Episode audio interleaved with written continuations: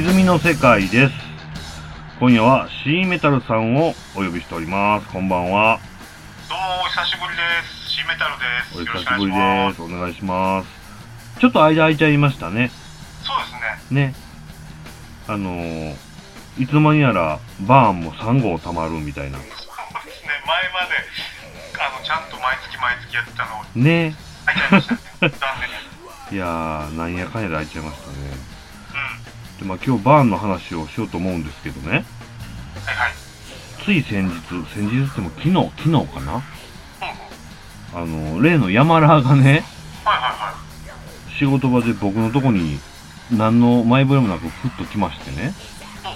YouTube の話をなんかダラダラし始めるんですよ YouTube？はいはい。で、ああ別に、ああ YouTube こんなんとか見るよね、みたいな話で合わせてたら、多分それが最初から言いたかったんですけど、盆休み中に YouTuber デビューしてしまいましてと。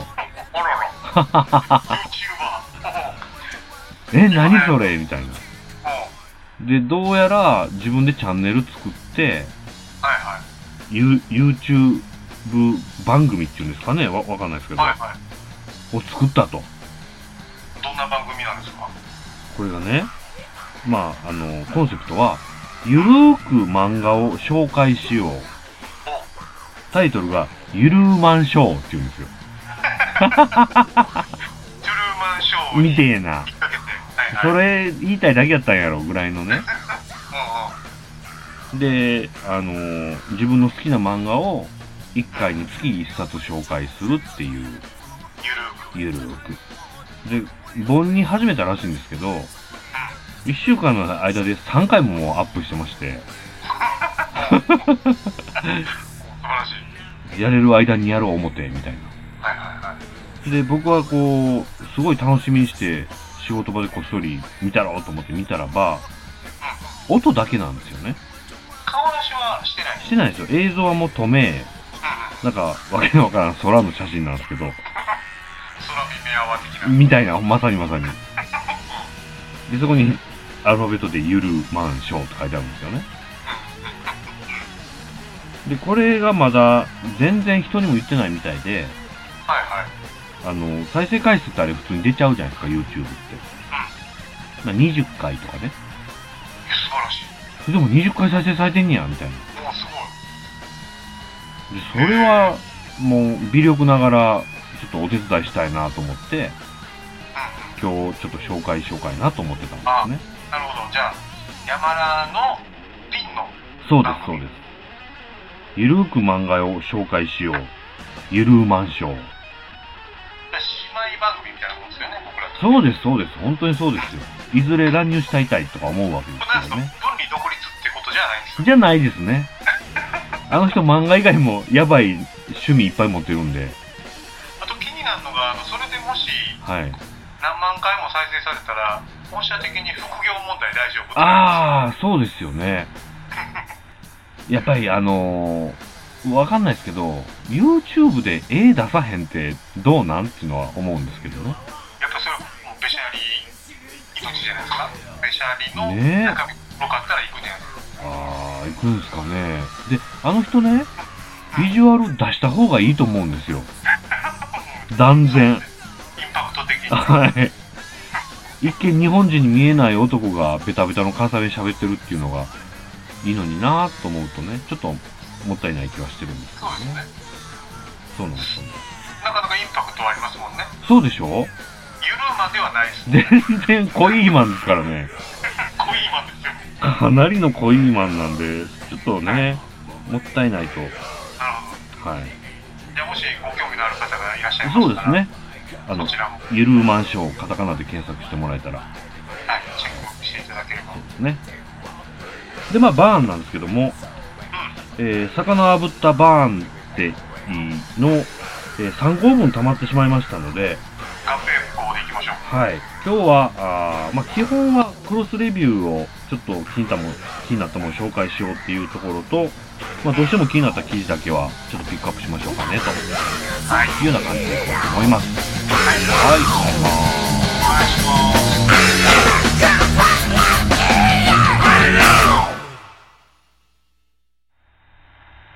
い。とい。うわけで、 BURRN! でござい。ますけども、はい。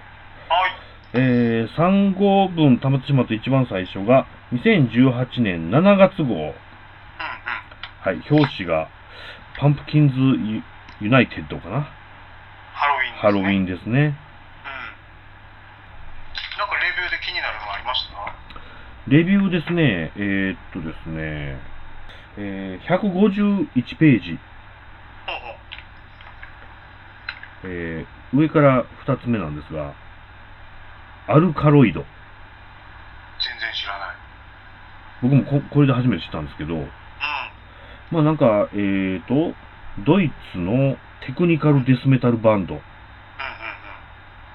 ん。ていうことなんですけどもね、あの、まあ声はいわゆるデス声のグロールなんですが、結構ね、バックの演奏がテクテクなんですよね。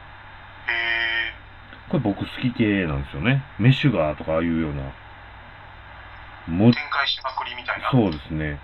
あで、これはなかなかいいぞっていうんで、ちょっと PV とかいろいろ漁って見ておりました。こ。れはデスメテクニカル系が好きな人はいいですぞっていうやつですね。80点。はい。うん。そうですね、80点。これは誰がつけたんやろ。小沢さんが80点つけておられますね。あとはですね、えー、153ページのはいはい。下から3つ目、陰陽座。陰陽座でございます。もうん陰陽座ってご存知ですか？知ってるんですけど、はい。あんま聞いてないですね。うーん。僕結構ね、陰陽座、意外に板全部持ってるんですよ。へえ。これはいわゆる何系ですか？和風の？和風はほとんど入ってないです。もう入ってないんだ。はい。あのーえ楽曲自体に和楽器とか和音階はほぼないです。たまに三味線入れたりしてますけど、へえ、あ、なんや、僕なんか和風な世界観かと思ってた。で、歌とかね、うん。歌詞歌詞の雰囲気はまあ、日本語なんですよ。あの、英語っぽいこと言っても全部漢字当ててたりとかね。なんでそこは割と徹底してるんですけど、中身はしっかり、あの、王道のハードロ、あの、メタルかな？やってまして、で、ベースボーカルの男性と、あの、ボーカルのみの女性のツインボーカルなんですね。なんか巫女みたいな格好してるのかなあ、そうですね。ミコみたいな格好、ままあ全員があの、和装はしてるんですけど。ちょっと男性もメイクしてたりとか。これ点数96こ点。れ広瀬さん。ねえ、96はちょっと高すぎるかもとは思うんですけど、いや、ただね、陰陽座は、あのーまあ、そういうね、和装で若干化粧してるから、あのーああ、そういう、ビなんていうんですか、ビジュアル系ね、みたいなイメージあるかもしれないんですけど、結構ね、ガチで演奏うまいんですよね。へえ。あ、聞いてみよう。曲の作りも。なってたんですよね。はい。で、結構対策も作れるし、キャッチーな、あの、アニメの主題歌っぽい曲も作れるし、で、ボーカルのこの二人ともが、これまた上手なんですよね。なんで、なんていうか、隙のないアルバムを結構毎回作ってきはる感じですね結。構長いですよね。もうだって14作目って書いてますもんね。そうなんです。結構多産バンドでもあるんですけどね。うんうんうん。あのーシングルとか、なんていうんですか、EP っていうのかな。とかも結構バスバス出すんで、集めんの大変って感じなんですよね。なるほど。はい。で、まあ、組曲とか、コンセプトアルバムとかもやるんで、結構聞き応え十分っていうのが印象。としてありますね。あの、日本語の歌詞が恥ずかしいっていうハードルはあるかもしれないですね。なるほど。はい。本作こそ現時点での最高傑作って書いてますもんね。いや、ようできてました、これは。うんうん。はい。なんで、これはまあ、ちょっと点数が高すぎるかなと思いつつも、もう全然納得の新作でしたね。僕は次のページはいで2つ気になっってて、はい。予想してました。二つ目ちゃいます、上から。そうです。ですよね上から2つ目のジョーリン・ターナーと、はい。えーまあ、ジム・ピートリックうん、うん。プロジェクトのサンストーンですね。はい、はい。前から押してるんですけど、ね、おっしゃってましたよね。うん。まあ、産業ハードロック、うん。まあ、なんていうのかな、まあ、曲がものすごいいいんだけど、はい、はい。そのプロジェクトのうん。作目なのこれ5作目。もう5作も出てるんですね。うん、めっちゃ安定してます。うん、ええもう職人技みたいな。びっくりするような変化とかはないんですけど、うーん。まあキャッチーですね。うーん。うん。藤木さん86点。点数高いですでね。。で、同じく154ページのそはいの2つ下、TNT はい、はい、はい。の13っていうアルバムなんですけど、はい。僕ね、TNT が大好きでね、はい。ちょいちょいそれは伺っておりましたね。まあ、北欧ハードロックですね。うーん。7年半ぶりです。すごいな。7年半ですか。うん。でね、TN TNT ってつーちゃん聞いたことあります？僕は、1、2曲って感じです。ああ、じゃあ一番売れてた時かな？ああ、でしょうね。うん。多分、あの、有名曲とされてるようなのを聞いたぐらいだと思いますね。はいはいはい。うん。あのね、ノルウェーのバンドなんですけど、アメリカ人のボーカリストのトニー・ハーネル。はいはいはい。この人は顔も覚えてます。そうそうそう。で、この人が入ったり出たりうん。しつつ、あそうなんですね。入ったり出たりなんですね。うん。この人の声は素敵ですね。復活めたっていうか、復活したと思ったら、なんか往年のキャッチーな感じじゃなくなってたりとあか。はは。これじゃない感を出しちゃったりするわけですか。人のむちゃむちゃ若いボーカリストが新人として急に入ってきて、へえ。で、やったんですけど、かつての TNT を彷彿としてる。ねえ。これ今聞いたら、めっちゃうん。ぽいですよねうん。これがね、素晴らしかったですう。ん。なるほど。幅さん86点。これもいいな。うー書いてる通ん。りで、確かに。うん。僕の薄い持ってる印象でも、ぽいぽいって思いますね。うん。で、まあ、爽やかな高音ボイスが、この新人の。読みにくいな、バオール・バルド・バルサラさんですけど、読ます気ないやろ、みたいなね。そう。若干ね、なんか、熱くて土っぽいから、うんうんうん。かつての TNT と全く一緒かってそうではないねんけど、まあでも、ああ、曲は、そうか。かつての、TNT はもっと透明感なんですかね。そうそうそうそうそう、はいはいはいはい。コーラスバックだけやったんですけど、ん。今回は今回でこれいいなと。なるほど。うん。ああ、これ確かに良さそう。ちゃんと復活してます。なるほどですね。うん。7年半ぶりか、すごいなでもなんかね、YouTube でライブ見たら、かつてのファンも、この新しいボーカリストをちゃんと受け入れてて、ああ、ええ感じに過去なるほどのなるほどファンの移植もうまいこと言ったと。うん、日本来たら行きたいなーって感じですかね。なるほどですね。へえ。ああ、これはいいライブやりそうやなうん。もうベテランですからね。ねえ。うん。この人だって80年代ぐらいからやってるんでしたっけ？そうそうそう。ねえ。すごいな。まだいるってのはすごいなあの、ロニール・テクロっていうそのギタリストのはいはいはい。ああ、そうなんですねなんか。す奇妙なへんてこな旋律を弾くのでへ 有名なんですけど、その変態なフレーズやけどキャッチーっていう。うん、うん、うん。だからこういうポップさとかキャッチーさって、すごいセンスいるんでしょうね。いると思う。これはなかなかもうドライブにぴったりって感じうです。ん、いや、本当に本当にそうですね。すごいな。なるほどです。こんな感じでした？これで僕ね、うん。次のページなんでございますけども。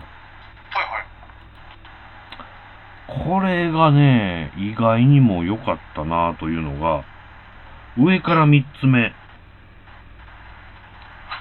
いはい。これね。ブラックモス。うん。これまあ、ね、奥野さん93点と、全然知らなかった僕も全然知りませんでしたけど、これはちょっと確かにいいぞと。ね、ジャケット最低ですよね、これ。あのー、カーカス寄りの、ジャケットは最低で、気持ちゃ悪いんですけど、結構ね、あの、デジタルの使い方がかっこいいんですよね、このグループ。で、言うても演奏は、かなりヘビーな、えー、まあ、ここにもサイケドゥームとか書いてますけど、うん。引きずるような重たい感じなんですけどね、ちょっと曲によっちゃですね、あの、シュポングを思い出すような、こう、ミニマルな。こう、ループ部分がついたりとか、うん。これ僕だいぶ気に入ったんですよね。で。そうですね。で、女性ボーカルなんですよ。で、この女性ボーカルがまた、たまに、なんやろ、変な拳みたいなの入れたりして、目落ちきりな感じがあるんですけど、これはノーマークやったなこれ、これ意外と良かったですね。うん。うん。バックの演奏がかめっちゃかっこいいんですよね。うんうん。これはあの、Apple Music にもちゃんとありましたので、通して聞きましたね。なんかやっぱこの辺のなんか、サイケとかっていうのは流行ってたもんね。そうですね、あの、なんていうんでしたっけ、ストーナーとか、ススラッジっていうのかな？あの、それこそブラックサバスの頃のうん。サイケデリックな雰囲気っていうのが、今結構多いっぽいですよね。多いね。バーン見ててもそういう評価がついてるね、ババンドちょいちょいありますもんね。うん、あるある。あこの人らはやっぱ女性ボーカルっていうのがポイントなんやろうね。ああ、そうでしょうね。あのー、結局ボーカルの抜けがいいからごっつ聞きやすいんですよね。聞きやすい、聞きやすい。ね。うん。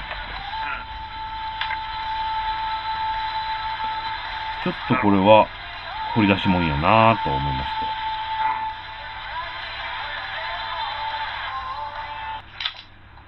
ちゅう感じでございますねはい。4月号はまあそんな感じでございました。で、続きまして、デフレパの表紙。デフレパードですね。僕が全然薄いところです。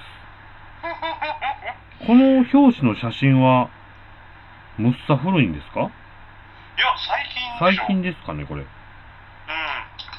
最近でもないのかなあのね、ビビアン・キャンベルがはいはい。ちょっと病気して、はあの髪の毛を全部剃ったんだよね。あ、ああ、はあ、はあ、あのは患って、確か。あ。なるほど。で、この表紙は結構長いんで、本当だ。ちょい前なのかなちょい前かもしんない。はいはい。うん。確かに4ページのメンバーショットを見ると、ビビアン・キャンベルも単発ですもんね。そうですね。で、まあ今回はヒステリアはいはい。の再現ライブをやるぞっていうことで、ううん、ん。来日もするぞと。はい。僕、この表紙になってたんで、以前、その、あんまり聞いたことないということを告白してたわけですが、うんヒステリアと、何だっけ、パイロ、パイロマニアパイロメニア。うん。を聞き直しました。いいでしょ。いいですね。ヒステリアがやっぱりすごいですね。うん、すごい。こ、こんなドポップなアルバムやったんやっていう。ね、当時はオーバープロデュースとか言われたんやけど、でもなんか今聞くと、ね、あの、デジタルっぽいドラムもはいはい。全然古びてないし、うん、い全然いいっすね。いと思います。あの、サウンドの良さにちょっとびっくりしましたけどね、本当に。ね、もうさ、ようできてんな。当時最先端でしたね。うん。ん。アニマルっていう曲すごい好きでした。あれで売れたんだよね。ああ、そうなんですね。うん。そらそうやろな。最初1曲目のシングルカットの「ウィメンっていうのが、はいはい。1曲目からのシングルカットやってんけど。それでそんなに売れなくて、あれってなったんやけど、へやっぱアニーマルとかプアサブンシュガーオンミーとかあの辺でバカ売れして、なるほど、なるほど。うん。いやー、これはすごかったな。あの、今更すいませんっていう感じで聞きましたけどね。うん、ディスクレビューですか？そうですね、そうですね。これ、この号はね、うん。ちょっと、そんなに刺さるものがなかったんですけども、2つぐらいかな。151ページ、151、はいはい。ジョエリ・カストロノボ。はい。ジョエリ・カストロノボ。これね、あの、ジョニー・ジョエリっていうハードラインっていう、あれ、ニール・ショーンとかも見てたのかな？あの、へえまあ、これも産業ハードロックの名バンドと、はいはいはい。あとは今、デッド・デイジーズにいるディーン・カストロノボはいはいはい。がツインリードボーカリストなるほどね。でやってるプロジェクトなんですけど、これね、絶対つーちゃん好きやと思うんですよ。あ、そんな良かったですか？僕、うん。もうあの。ディーン・カストロノボは、ま、かなり好きなんです、僕。ドラムも、ボーカルも。はい。うん。あの、歌うからっつってドラムしょぼいかっつって、そんなこと全然ないんですよね。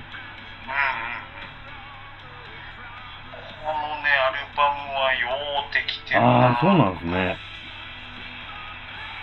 で、その、ジョニー・ジョエリのボーカルもすごい良くて、二人とも結構高いタイプなんやけど、はいはいはい。しゃがれ系の。へえ。あこれもなんかカラッとした、なんていうかな、ポジティブなハードロックあ。うです。ーん。そうかも、これ全然スルーしてたな。ディーン・カストロノボ歌取ってんですね。あの、で、レボリューション・セインツでもう、かなり回してたんですよね。今年セカンドが出たんやったかな。あのこの人らってなんていうかなもうひ必殺仕事人みたいなもんではいはい。なんか仕事人同士が集まったらサクサク曲できるっぽいねなるほどね。なるほどな。いくらでも出て出てくるっぽいすげえな。うんもうそこが出ないとか出るとかっていう状態じゃないんですよね。うじゃあこの展開でこんな風にしよっかって言ったらポンポンとアイデアが出てきて、んうんみるみる曲が出来上がっていくんですかね。そうそうっていうふうに思っちゃうぐらい、うーん。なんていうのかなもう力抜けてるって感じがしますねはいはいはいはいはい。しかも結構このディーン・カストロボにしても、うんむっちゃいろんなところ顔出してますよね。そうだからなんかまあなんていうかなかつて有名バンドにいた。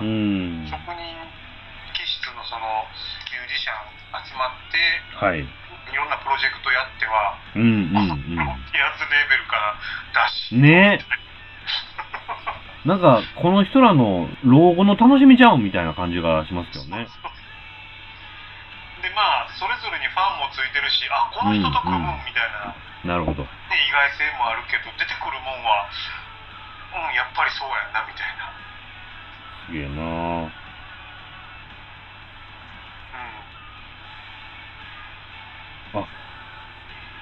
ハードラインで叩いてたんですね。ディーン・カストロノボって。あそこで一緒やったんかなるほど。うんはって知ったの中ですなあ。なるほど、なるほど。うん余計サクサクいったんかもしれないですね。ハードラインって WAV エクリプスとか？全然わかんないですけど、実は、一回ね、C さんに借りた記憶はあるんですよ。むちゃくちゃ前に。うんうんうん。CD を。で、だから結構僕、当時の僕の理解程度の解像度でいくと、それこそ TNT とか、はいはい。そういう美しい歌メロのハードロックのカテゴライズのイメージでしたね。そうね。なんかまあ、ジャーニーとか、はいはいはいイングリッシュ、うーん。この辺の流れですね。なるほど、なるほど。で、ディーン・カストロノボと、あの、ハードラインは、その、うんうん。ニール・ショーン、はいはいはい元。まあ今もジャーニーやけど、はい。が一緒にやっててってういうところなんでしょう。ん。その辺なんかもうね、どうせ釣れないんやろうみたいな感じですよね。その一連の人たちね。うん。はい、アメリカンハードロックうのん。充実ですね、これは。なるほど。うん。これは確かに良さそう。他なんかありますか？気になったの。一応ね、154ページの下から3つ目、うん。ボルケイノ。これね、全然知らなかった。これがですね、日本のバンドなんですね。で、あのーまあ、サウザンドアイズとまでは言わないんですけど。結構激しい演奏を持ってきてるんですけど、激しい。いいメロディーがちょいちょい入ってくるな、みたいな。で、歌自体は、まあ、どっちかというとハイトーンのアンディ・デイリスっぽい感じなんですよ。うん。デスではないね。そうですね。だ結構バックは、あのーデス寄りの、かなり重たくて速い演奏なんですよね。うん。で、ツインリードなんかも入ってくるっていう。うん。これが、お、こんなバンドあったんやっていうのなかなか良かったですね。このギターの人なんて読むんですか、これ？これね、これなんやろうな。シ、シーダさんとか言うんですかね。シーダーってのかで、7枚目のアルバムっていうから、ね結構ベテランさんなんでしょうね。な結構そういうデスメタル調の楽曲ではあるんですけど、歌メロがしっかりあるんで、聴きやすいなって感じですね。日本もだから、この辺のバンドすごい、そう熱いんやね、そうです。ね。で、演奏がもう上手いとか下手とか、もう全然いい感じなんですよね。とっくにな、みたいな。これちょっと聞いてみます？はい。あ、これなかなかシーダさんシージャさん。シージャさんか。失礼しました。シージャさん。はい。はい。僕はね、はい。もう一個、はい。156ページ。156。はい。上から3つ目の、来ましたね。これはもう、絶対来るだろうと思ってたわけですけども。ブリックとはいいう。4枚目のアルバムなんですけど、はいはいはい。これね、あのービルボードで3位までいってるんですよ。すげえな。バカ売れ。も。はなのに、日本版リリースなしですよ。ふざけんなよと。これなんでなんすかね？や、わからん。意味わからへんな。来日もね、全然予定もないみたいで、へえ。奥野さん89点。つらいわもう89でも足らない。僕の中でも98とか、うわーすごい。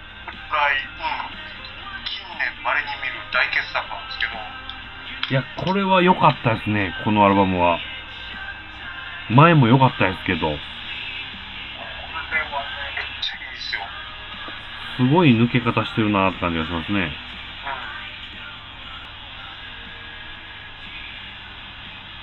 うん。これはいいなこれはね、しいんですよね。これね、別にメタルとかどうとか、関係なしで進めれますね。うん。世界観もいいっすうよ。ん。僕あの、どうしてもね、あの、例えばメロ、メロディアスハードロックとか。あの、シンフォニックメタルとか苦手なのちゃうと、ちょっと腰が引けるんですけど、うん。ゴーストの感じは、なんかいい、いいメロディーの維持の仕方といいますか、そうそう。なんかああいうくさくさにならないらへんで立ち止まってるのはすごいいいなと思いますね。なんかね、一歩それを引いて、うん。怪奇症っぽくうさんくさくまとめてるのが、はいはいはいはいはなんか上品で、なんか頭ええい。な。なるほどね。そうですね。作詞って感じがしますね。これはぜひ、ちょっと皆さんてほしいです。これはいいですね。本当に人にも勧めやすい。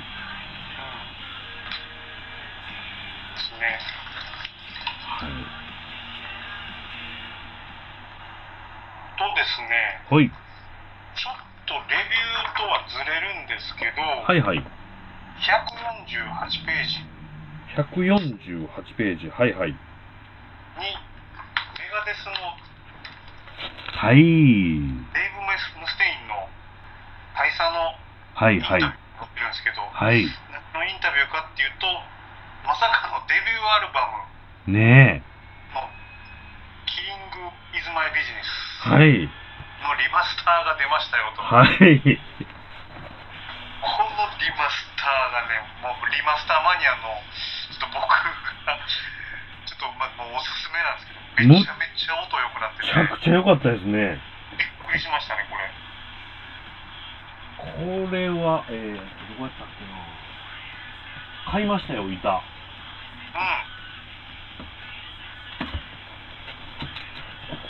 で、2回目のリマスターなんですよね、これね。そうそうそう。でも格段に良くなってる。はい。音の分離も、なんか、なんか一番最初、すごいこもった音だったんだよね。そうですねう。ん。あの、今のアルバムになった感じがしますね、今回のは。むちゃくちゃかっこいい。そう、その中でもタイトル曲のはい。「Deal with my business and business is good」はが良かったい。うーなぁと思って。ん。これあの、本当にね、あの、リマス、2回リマスターされる前のやつで聞いたら、なんじゃようわからん部分がいっぱいあったんですよね。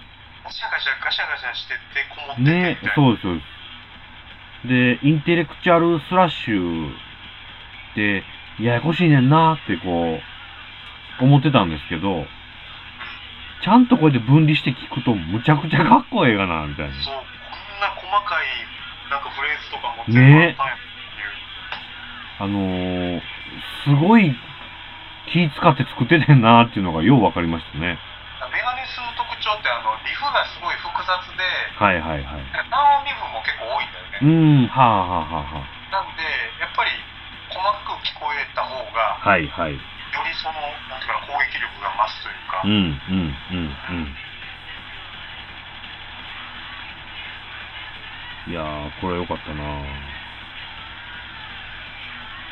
クリス・ポーランドもいいんですよね。いい。ね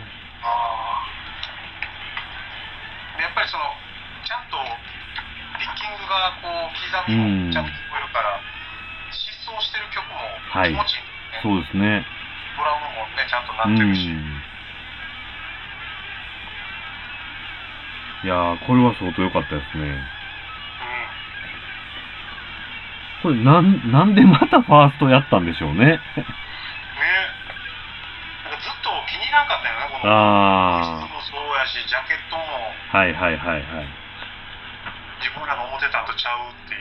あの、リマ、リマスターされる前の実写のジャケット最低でしたよね。あれね、僕、ええー、僕なんかあの、メガデスのね、文字がね、なんか、どうですか、様式美系のゴジゴシック文字みたいな、なってんのが、もうごっつ嫌やったんですよね。あのロゴにしてって思ってましはい。こんな感じでございます。た。なるほどです。続きまして、続きまして、最新号。はい9、月号。9月号ですね。うん。表紙が、おなじみアイアンメイデンと、レガシー・オブ・ザ・ビースト・ツアー2018の、まあ、特集ですね。ブルース・ディッキンソン。すごいなあこの人。すごすぎでしょ。だってもう60歳でしょ。60に見えへん60わ歳で、すごいなあで、168センチ身長。あ、小柄。小柄なんよね。うーん。そやのになんかもう、アイアンメイデンのボーカルやわ、ジェット機は操縦できるわ。ねえ。すごいなぁ。フェンシングもやるわ、みたいな。やるわ。クリケットもナショナルチーム入るわ。むちゃむちゃや。ちょっとじっとしなさい、みたいなね。まあ、この人なんか自分のなんか伝記っていうか自伝の本が出るんや。ああ、そうですね、そうですね。すごいなあ何でもやっちゃう人なんやなうん。です。これ、表紙をね、ペラリと1枚めくりますとね、これよくわかんないんですけど、僕、メタルギターフロア、言って。これね、これなんやろうね。ね、石橋楽器と一緒にコラボ。はい。ほんで、一番気になるのは、創刊号から歴代の表紙がフロアを飾りますと。うんうんうんうんうん。で、確かに写真を見るとなんか、むっちゃ貼ってあるんですけど、うん。これむちゃくちゃ行きたいなと思ってね。そうです、そうです。なんか、まあ、写真もきっと撮らせてくれんやろうなと思って。ああ、なるほど。ギターはね、全然、あの、弾けないんで買うつもりはないんですけど。いえいえ。コラボ企画なんよね。ね、広瀬さんのなんかトークショーとかあるみたいですねえねえ、うん。こんなんいいじゃんと思って。ヌー茶屋町店。2フロアから1フロアになってしまったタワレコですけど、そうですね。えー、ちょっとこれは気になりましうん。た。あ、どうでもいいんですけどね。最近あの、ギターの若い12歳のオードリーっていう女の子が、メタルの曲弾いてる動画ちょっと、お伝えしたじゃないですか。前 YouTube ではい。リンクアップするやつ。うん。で、あれがまああの、あの姉妹が可愛いっていうのはあるんですけど、めちゃめちゃ可愛い。ね、うん。あの子らがプレイしている。ソフトがあるじゃないですか。うん。ロックスミスっていうやつ。うん。あんなんあったんですね。僕全然知らなかったんですよ。あれ、ゲーム感覚で、そうです、そうです持ち。物の音ゲーってことだよね。そうです。だあの、生のギターをつなぐんですね、ベースもあっうんうんうんて。で、あの、難易度が緩いとこから、うん。だんだん上げていって、一番上のウルトラハードみたいなのが、楽譜も出ないし、ただ普通に弾くっていうやつで点数だけ出るみたいな。はいはいはい。で、なんかね、もともとは PS3 時代に出てて、うんうん。PS4 になってから、あの、ギター練習用のシミュレーターとして。発売されてるらしくって、はいはい。これ僕、今ベースとかね、地味に練習してるじゃないですか。うんこれ買ってまうなって思ってるんですね。今でも YouTube 見たら、はい。特にピアノとか、はいはいはい。あの、いろんな曲の、うん。えっ、と、鍵盤の上になんかその落ち物のバーがあ流れてきて、あ、はいはいはいはい。それでなんか譜面読めんくても、それを押さえたら弾けるみたいな、なるほど。結構あって、そういう手段があって羨ましいっすね。そう。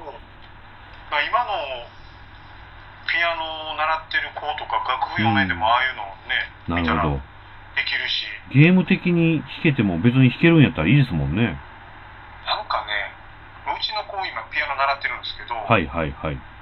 楽譜読むより、うん。譜面される場所が光った方が分かりやすいらしくてなるほど、なるほど。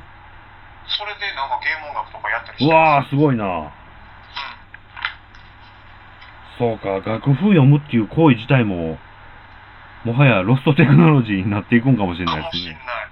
全部落ちもんでいいやんみたいなうんまあ実際バンドやってる時なんか楽譜全く見ませんからね。あ確かにねね。うんそう思うとそうなんやろうな。だからもう耳コピーならぬ目コピはいはいはい、なるほど。うんいや、しかも目で見ると覚えやすいわ。うんと思いますねね。いやー、ちょっとそうなんです。最近、ね、さっきギターは買いませんが言うてるんですけど、ギターも欲しいってしゃあないんですよね。はい。で、この号は、まあディスクレビュー行こうと思うんですけども、その前にやっぱりそうですね、33 3ページ。もうこれめっちゃショックでしたよ、ねえー、そうですね、ベニー・ポール・アボット追悼スペシャルっていうところで記事があるんですけどもね。ビニー・ポールといえばパンテラのドラマはい。です。いや、この人のドラムはこの人って感じがしますもんね。だってあのまあねパンテラといえば兄弟で、はいはい。ライムバック・ダレルうがね、ん。北にいてたけど、はいライブ中に教団に倒れて亡くなうん。って、でまさかお兄ちゃんまでねねえ。なんかまあ心臓発作うん。ね寝てる間に亡くなったみたいですけど、うん。まあ、言うても、それなりの体格してはったから、心臓の負担とかあったんかもしれないですけどね。でもこの人のドラムはほんまに唯唯一無二というかそうでしたね。あの、ドラムでこんな個性出る人、あんまいないですよね。いや、この人の、まあ、時代的にもあったと思うんですけど、うんうんあの、パンテラのドラムの特徴といえば、うんとにかくバスドラのアタック音なんですよね。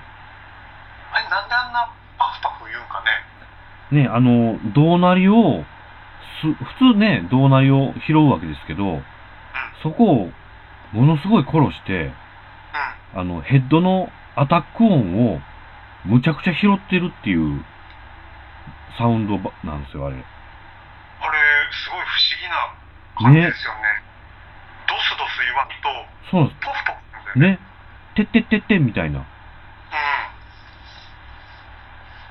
いや、あれって、その、その後の、ね、メタルのドラムサウンド、結構あれになっていきましたからね、一旦。うん、うん、僕なんでさっきつーちゃんにビニー・ポールといえばこの曲っていうのをはいはいはい。言ってみたいただきましたね。ちょっと再生してみましょうか。僕の中でははい。パンテラのあのニューレベルか。そうバルガーディスプレイパワーの中のニューレベルはい。この曲のドラム聴いた時衝撃やったな。あの、あれでしょ？テンポアップして、リズミックになってからのとこむっちゃかっこいいんですよね。ドンドンダズンドンドンドンダズンはいはいはい。全然わからなくて。これはかっこいいですよね。つーちゃんドラムやってるからドラムやってると何やってるかわかるんですか？あれ。あ、一応何やってるかはわかるんです。ここね。とか何やってるか全然わかんないです一応わかるんですけどね。このニューレベルのあの、A メロのリフは、リズムもかっこいいですよね。このバルガーの曲全曲いいんやうけど、ん。ドラムっていうので言うとやっぱこの曲かななんていうかなグルービーやわ。書いてますけどアクセントの付け方が独特なんよね、はいはいはいはい。だからあの、多分ね、いわゆる難解なテクニックというか、あの、そんな、叩き方ってあったのか、みたいな意味での独自性とか驚きは、そんなないんですよね。なんですけど、こうならないってやつなんですよね。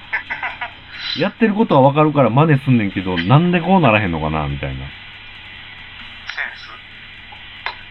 ス？そうなんですよね。アクセントとか、そういうことなんでしょうけど。だから、重くて、速くて、うん。なのになんかすごいグルーブがありつつ、そうですね。うん。いや、そうなんですよね。音自体は実は、かなりね、アタック音を拾って抜けのいい音なんで、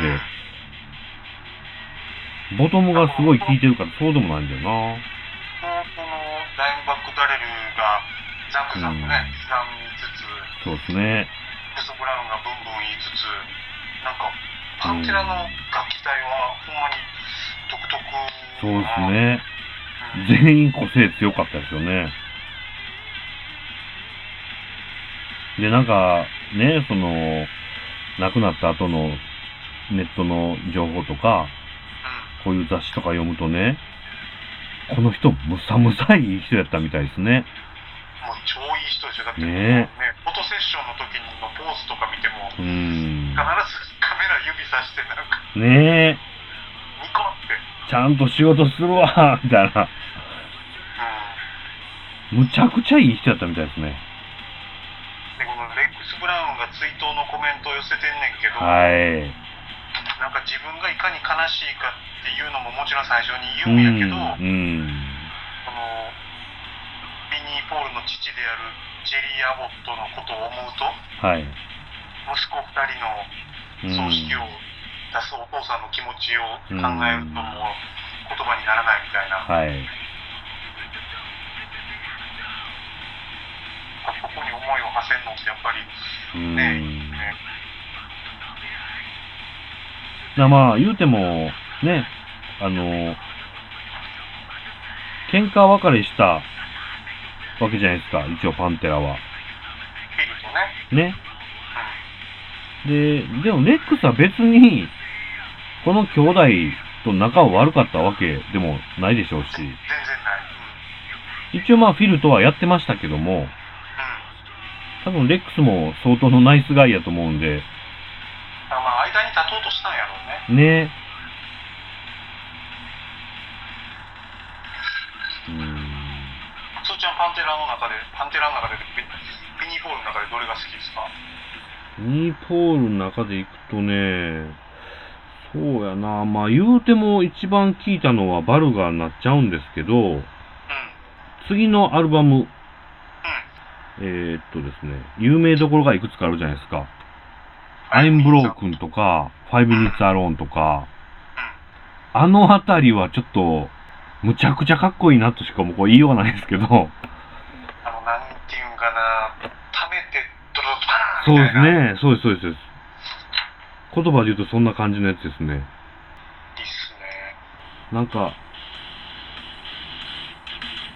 ハイミニッツアロンはもう、いや、ドラムももちろん好きなんですけど、ギターもかっこいいんですよね。あそうねあの、なんか、後半のギャーギャーギャーギャーっていう展開のとことか、むちゃむちゃかっこいいんですよたね。まらんねあ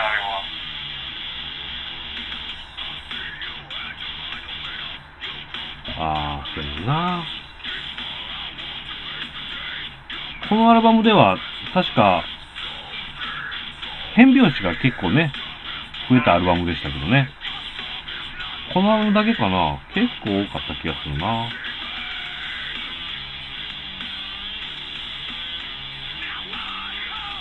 こええわ。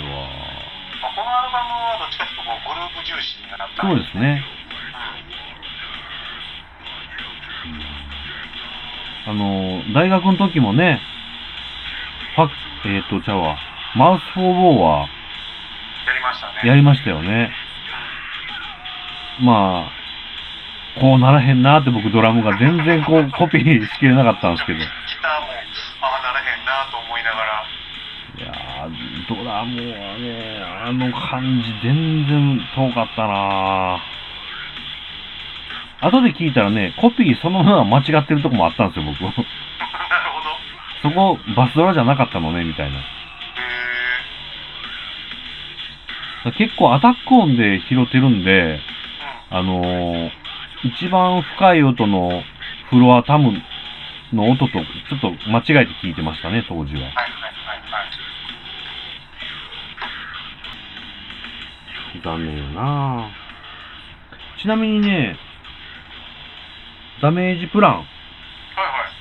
パンテラ解散後の、この兄弟の、まあ、えー、誰の遺作になっちゃったアルバムですけど。と、それ以降の、ヘルイエーっていうふざけたバンド名の、あのー、まあ、ビニー・ポールが参加してたアルバムも、一応一通り持ってたり聞いてたりしてました。僕ね、ダメージプランはだいぶ聞きましたね。い。はいはいはい。うん。すごい良かった。これダメージプランは確かあのー、ボーカリストがね、ギタリストやったんですよね、元。あ、そうでしたね。ね。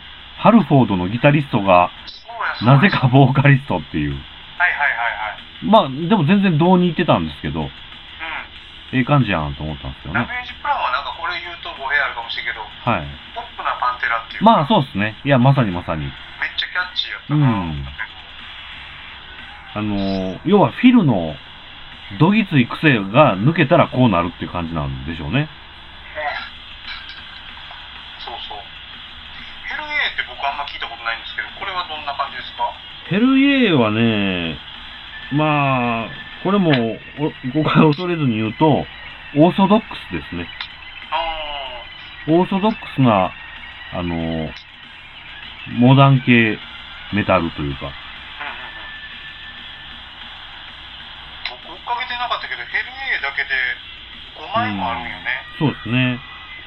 結構ね、ドラムサウンドで言うと、さっきからこう、いいって言ってたパンテラの感じはもう全然ないです。あ、違う味でやってるもう、はい、そうですね。割と本当にオーソドックスなサウンドだし、ただまあ、あの、質が低いって意味じゃないんですけど、割と、なんて言うんでしょう、普通な感じです。うんか普通にかっこいいっていう言い方ですかね。なんか全米チャート何位何位ってこれいちいち書いてますけど、結構売れてたんよね。そうなんですよね、これ。うん。でビニー・ポールもなんかその若手の中に一人で入って、うん。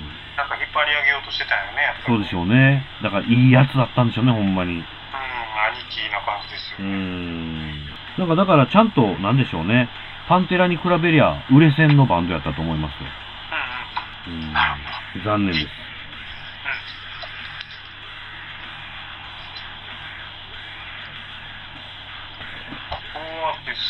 はい。僕的にははい。59ページ。59ページと言いますと、出た復活した出た出たパイロッツ。ストーンテンプルパイロッツですよね。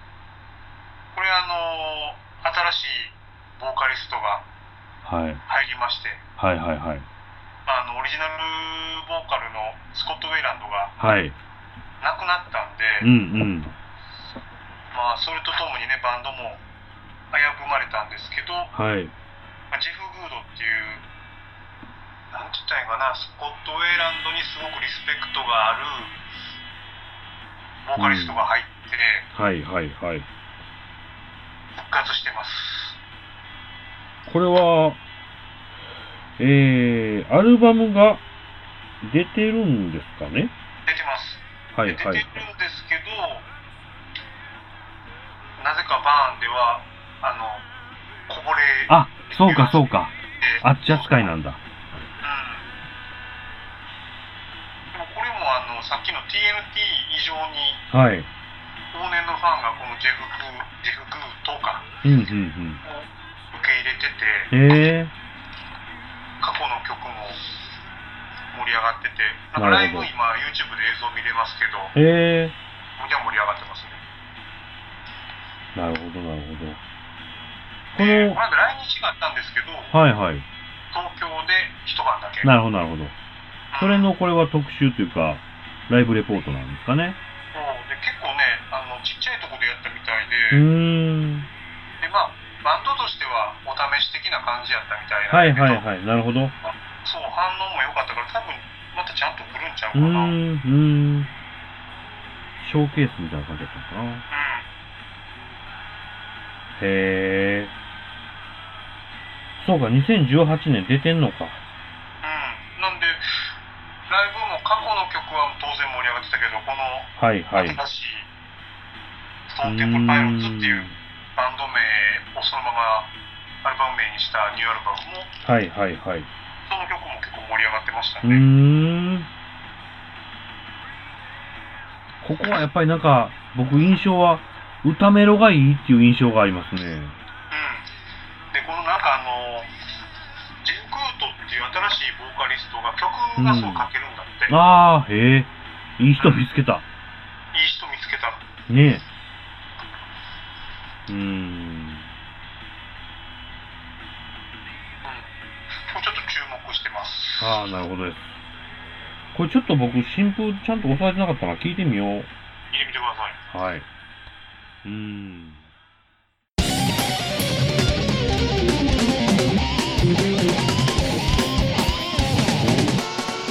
基準の違い。